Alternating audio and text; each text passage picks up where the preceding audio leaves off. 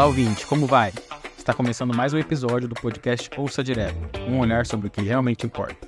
Esse projeto é uma realização do site Olhar Direto e vai ao ar toda sexta-feira nos principais tocadores de podcast. Aqui, a gente se debruça sobre os principais assuntos da política de Mato Grosso. Eu sou Lucas Bólico e ao meu lado está a também jornalista Isabela Mercury. Oi, Isa, tudo bem? Oi, Lucas, oi, ouvintes. Hoje vamos falar da cassação da vereadora petista Edna Sampaio na Câmara Municipal de Cuiabá. Na última quarta-feira, dia 11, Edna perdeu o mandato em um julgamento conduzido por seus colegas de parlamento. Ela é acusada de se apropriar indevidamente da verba indenizatória de sua ex-chefe de gabinete. E essa é a segunda cassação de mandato de vereador somente nessa legislatura da Câmara de Cuiabá, a quarta na última década e a sétima na história do parlamento cuiabano. Em outubro do ano passado, Marcos Pacola perdeu o mandato por quebra de decoro após matar a tiros na rua um agente socioeducativo. Mas falando aqui sobre o caso da Edna, quem acompanha esse podcast desde o começo vai se lembrar que a gente já abordou esse tema lá atrás. É aquele caso em que a Laura Natasha, que era chefe de gabinete da Edna, denunciou que precisava depositar mensalmente 5 mil reais da verba indenizatória que recebia da Câmara em uma conta da vereadora. Além disso, ela também disse que foi demitida enquanto estava grávida. A ex-funcionária ficou insatisfeita com o posicionamento da Edna e chegou a protocolar documentos na comissão de ética. Esses documentos fundamentaram aí esse, essa representação, esse pedido de cassação contra a vereadora. E quem assume agora é o suplente Robson Cireia, que é do PT também. É, e a gente destacou na ocasião a estratégia controversa que ela vinha adotando de aparentemente não se ater a uma defesa meramente técnica das acusações que ela sofria, mas muitas vezes ela atacava seus colegas de Câmara que no final das contas seriam as pessoas que a julgariam, né? A Edna manteve esse posicionamento até o fim, e isso foi bastante lembrado durante a sessão que culminou na cassação de mandato. Inclusive, a vereadora não compareceu à sessão, se recusando para a tribuna se defender. Ela também não mandou um advogado lá para rebater as acusações e o parecer da comissão de ética que era pela cassação. O resultado disso foi que 20 vereadores votaram pela cassação dela. Cinco parlamentares se abstiveram. E hoje, senhores, estamos aqui tendo que fazer os nossos pronunciamentos na ausência da vereadora. Isso é ainda mais triste, porque é como se realmente ela já tivesse aberto mão da sua cadeira sem se defender, porque durante todo esse processo não houve defesa.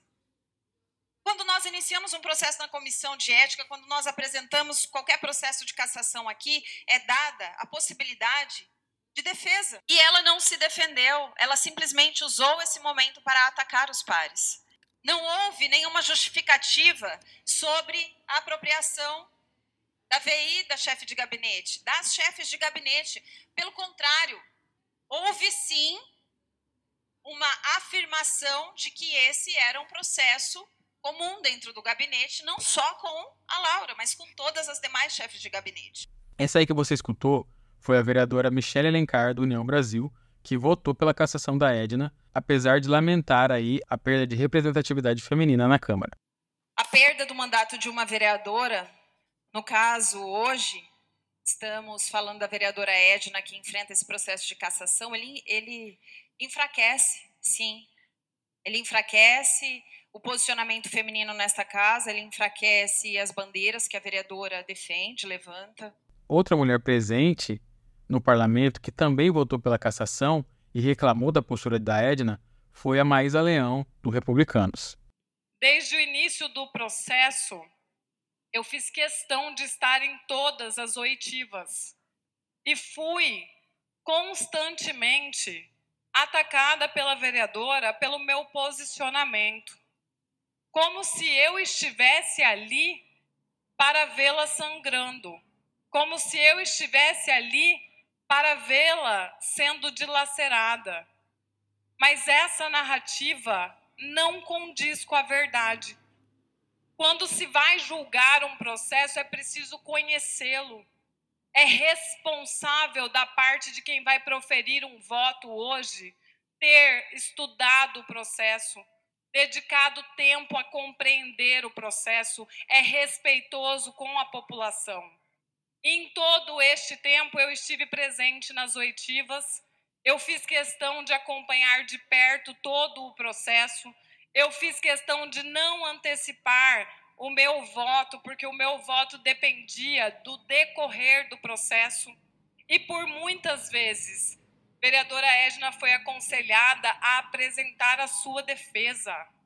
Por muitas vezes, muitos parlamentares aqui dentro estiveram com ela, inclusive em conversas olho no olho, dizendo: defenda-se, demonstre que o que foi dito sobre a sua atuação está errado.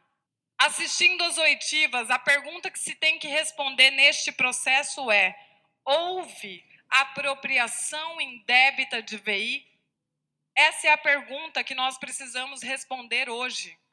Houve apropriação indébita da VI, da chefe de gabinete? E essa resposta foi dada pela chefe de gabinete, Laura Natasha.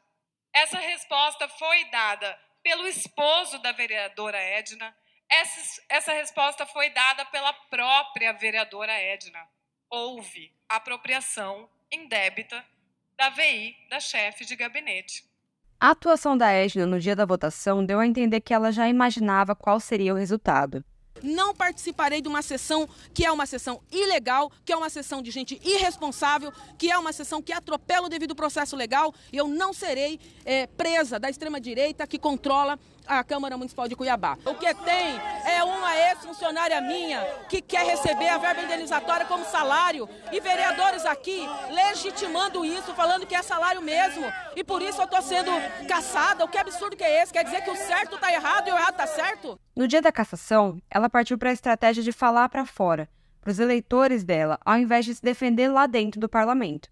Ela fez um pronunciamento dentro do gabinete que foi transmitido ao vivo nas redes sociais dela em que ela sustentou que o dinheiro da verba indenizatória da chefe de gabinete foi usado para cobrir despesas do mandato. O que, é, que, que, é que, tá, que a vereadora ainda está sendo acusada? Está sendo acusada de ter se, se apropriar privadamente para o meu rosto, gastei tudo no hotel nesse período todo, né? É, 5 mil é, no mês de setembro, desculpa, gente, eu tive que fazer uma graça. 5 mil em outubro, novembro e dezembro, totalizando 20 mil, pode passar. O que foi gasto com nossos recursos? Olhem aí no relatório que vocês têm. Nós gastamos com alimentação, óbvio, porque quando a gente sai, quando a gente vai fazer qualquer coisa fora do gabinete, que fica até tarde e tal, a gente gasta com alimentação. Às vezes a gente tem que segurar, inclusive, porque são gastos demais. Então, alimentação é o primeiro item que nós gastamos. Em setembro, 7.367.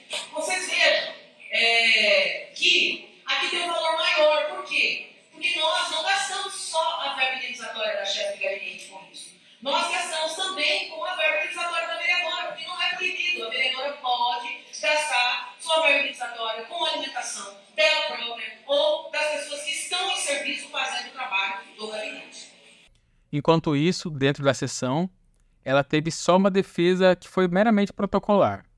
Em razão e ainda da ausência da vereadora Edna e dos seus advogados, eu vou estabelecer um prazo de 15 minutos para que a vereadora compareça ao plenário para assim é, efetuar a sua defesa. Em razão disso, aguardando os 15 minutos, suspendo a sessão até a chegada da vereadora. O presidente da Câmara, vereador Chico 2000, do PL, interrompeu a sessão duas vezes para Edna ou seus advogados subirem na tribuna para fazer a apresentação da defesa. Como ninguém compareceu, ele determinou que fosse designado um defensor dativo. E aí o advogado Pedro Henrique Nunes, que é servidor efetivo da Câmara, falou por cerca de apenas três minutos. Ele disse que caçar o mandato de um vereador é algo danoso para a população antes de adentrar no mérito da questão. Não existe na lei uma obrigatoriedade do uso dessa verba. A lei não determina para que, que se utilizará essa verba. Então, o uso que a vereadora Edna fez da verba foi para financiar projetos e organizações sociais que defendem o projeto político que ela propôs. É, direitos das, como saúde, educação, moradia.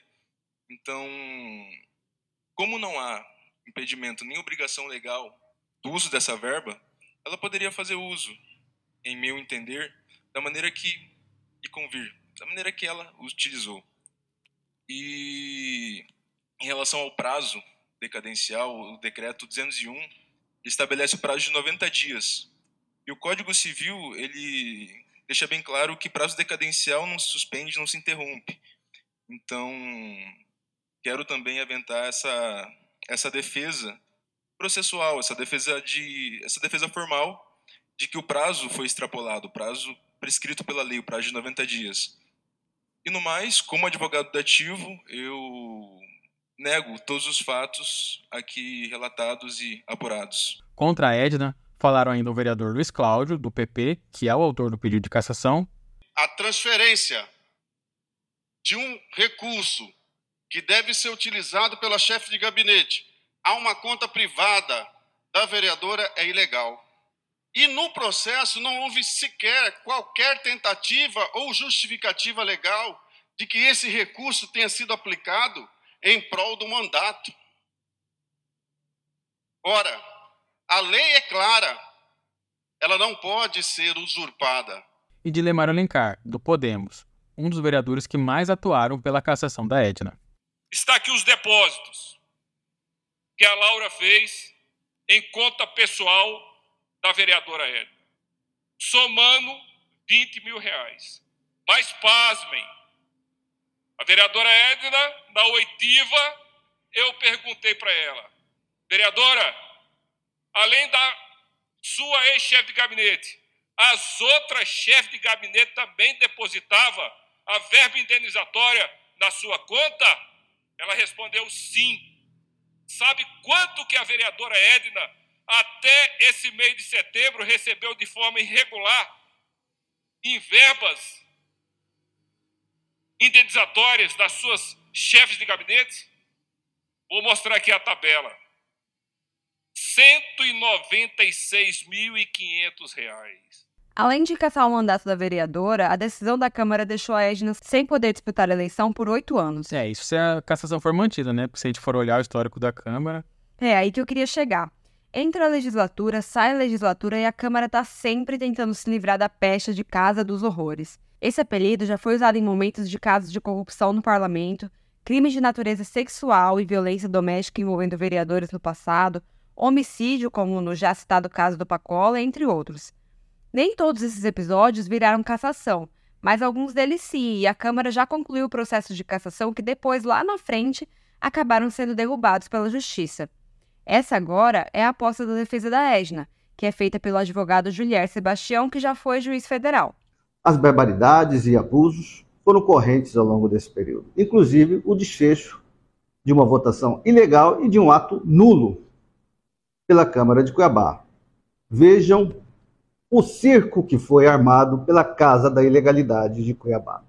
Um circo. E, obviamente, que nós estamos aguardando a decisão judicial em cima daquilo que nós já levamos ao judiciário. Ou seja, nós não vamos recorrer ao judiciário. Já estamos no aguardo do desfecho judicial desse circo armado pela Casa da Ilegalidade de Cuiabá, que é a Câmara Municipal. O Pacola, que a gente já citou aqui, ele recorreu, mas não teve a cassação revertida na Justiça. Mas antes dele, na legislatura passada, outro vereador que teve seu mandato cassado na Câmara foi o hoje deputado federal Abílio Brunini, do PL. O Abílio sofreu acusação de quebra de decoro por comportamentos que, segundo seus pares, não eram compatíveis com o de um vereador. Acontece que o Tribunal de Justiça de Mato Grosso anulou por unanimidade a cassação de Abílio por entender que os parlamentares da legislatura passada não respeitaram o devido processo de cassação e cometeram alguns atropelos. O Abílio é aquele deputado que já foi tema aqui do podcast, que tem se destacado por ser um ator político implacável no combate ideológico contra pautas e políticos de esquerda. E aí por essa ninguém esperava. O próprio Abílio afirmou que a cassação da petista Edna Sampaio deve ser derrubada na justiça. A análise dele leva como base o processo de cassação que ele sofreu, e não o mérito da acusação contra a Edna. Então, assim, sem falar de análise de mérito, se ela merecia ou não ser cassada, mas a forma com que o processo está sendo conduzido vai permitir que esse processo seja anulado durante a justiça. O Julier é um bom advogado, né? então acredito que ele vai observar, se ele pegar a cópia do nosso processo de cassação e entrar na justiça com algo parecido, ele consegue reverter e ela volta. Na última década da Câmara de Cuiabá, outra cassação foi em 2014, do então presidente da mesa diretora, o vereador de primeiro mandato João Emanuel, hoje afastado da política. Ele foi alvo de uma operação policial e chegou a ser filmado chamando seus colegas de Câmara de artistas, e no fim das contas ele não reverteu a cassação. Se a gente voltar ainda mais no tempo, em 2009 tivemos duas cassações, do Ralph Leite e do Lutero Ponce, por motivos diferentes. O Ralph conseguiu reverter a cassação, o Lutero não. Mas aí já está indo longe demais nesse retrospecto. Então vamos voltar aqui para o caso da Edna. Ela disse que não precisa nem recorrer para anular essa cassação. Isso porque antes da votação, ela já havia acionado a justiça, alegando que o processo contra ela extrapolou o prazo e já expirou. Eu estou entendendo, pelo que o meu advogado me explicou, Pablo, que nós não precisamos de nenhuma outra ação, porque nós já temos um mandado de segurança que foi suspendido o processo, depois foi reaberto para que pudesse concluir no prazo é, de cinco dias, tanto faltava, né? Tinha 85 dias quando fechado. Então, ao retornar, eram cinco dias corridos, porque nós estamos falando de é, prazo decadencial, que não se interrompe por nada, ele é contado direto, nem pela recesso do parlamentar. Então, eu acho assim, foi uma sessão completamente irregular, completamente ilegal. Já o vereador Chico 2000, presidente da Câmara, nega que tenha havido qualquer erro no processo. Tanto no caso do é, ex-vereador e hoje deputado federal Abílio, utilizou-se a comissão de ética porque a falta cometida foi ética. No caso da vereadora Edna, a mesma coisa. A falta cometida foi ética. É diferente de utilizar-se do decreto 20167, primeiro porque existe legislação local né, e julgados, diversos julgados e súmulas do STF estabelece que segue-se é, a legislação do local. Utiliza-se o decreto 20167 subsidiariamente naquilo que couber, porquanto é, aqui foi utilizado o Código de Ética, utilizamos a, a, o prazo de direito ao contraditório, o melhor para o réu, que foi o estabelecido no decreto 20167, cinco sessões. Para a vereadora Edna foi dado dez sessões. Ao final foi dado mais cinco dias de prazo. Em nenhum desses momentos ela exerceu é, a sua prerrogativa de defesa. É isso. Esse caso, pelo visto, ainda vai ter muitos desdobramentos. Para acompanhar ele para e passo, acesse diariamente olhardireto.com.br. E termina aqui o podcast Ouça Direto dessa semana. Esse programa é uma realização do site Olhar Direto. Ele tem roteiro, apresentação e edição de Lucas Bólico e Isabela Mercury. A direção de conteúdo é de Ayrton Marx, que cobriu a cassação da Edna direto lá na Câmara Municipal e colaborou nesse episódio com as entrevistas que você escutou aqui. Esse programa também contou com áudios do canal da Câmara Municipal de Cuiabá no YouTube e das redes sociais da vereadora caçada Edna Sampaio. E antes de ir embora, eu quero te fazer aquele velho pedido. Faça uma avaliação positiva desse podcast na sua plataforma de áudio preferida. Assine nosso feed e compartilhe esse episódio com seus amigos. Nós voltamos semana que vem, lançando mais um olhar sobre o que realmente importa. Tchau, pessoal. Tchau, Isa. Tchau, Lucas. Tchau, ouvintes. Até semana que vem.